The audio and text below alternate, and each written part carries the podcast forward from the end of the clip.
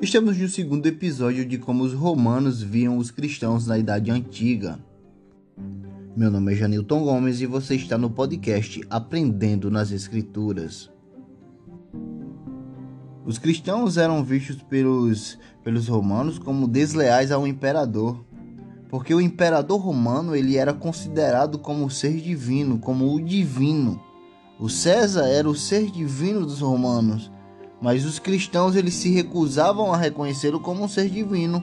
Eles diziam: ele é apenas um homem como qualquer outro. É um homem que tem poder, mas ele não é um ser divino.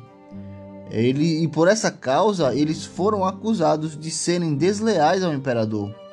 Diferente do, dos outros povos pagãos, muitos pagãos eles tinham a sua divindade assim como os cristãos. Os cristãos tinham a sua divindade.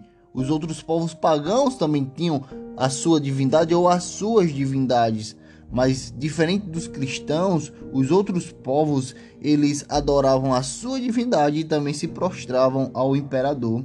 Esse era o diferencial dos povos pagãos e dos povos cristãos, e por isso que todos os outros que eram politeístas, que acreditavam em vários deuses, é, acusaram os cristãos de serem desleais ao imperador.